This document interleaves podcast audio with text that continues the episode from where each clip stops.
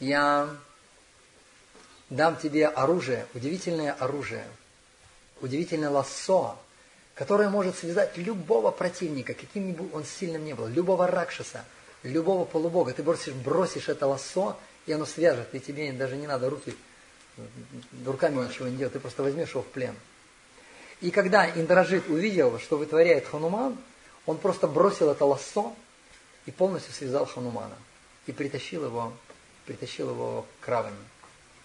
Так не так-то просто Ханумана было взять. Вот. И Раван, и, и Хануман сказал, я посланник Рамы, Рама сам Верховный Господь, отдай Ситу, иначе тебе будет плохо. Вот. И Равана первым делом его хотел убить, но потом подумал, ну что я буду морать руки об обезьяну? Ну это ниже моего достоинства убивать обезьяну. И он сказал, выпустите эту обезьяну, пускай идет себе.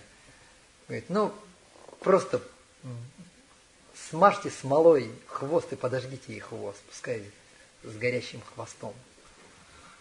Вот. И смазали Хануману там, намотали что-то там на хвост, подожгли. И Хануман подумал, о, сейчас мы поиграем. И он начал поджигать все дома Ракшасов. Он сжег всю ланку. Он все, он сжег все дворцы. За исключением одного. Он не сжег только один дворец. Кто знает? Какой? А? Вибхишина. Да, Вибишины. И Сита она не была во дворце, она была там под деревом, как-то там, как то вот, в саду она была. Она не во дворце была. Вот. Ну и, конечно, место не сжег он где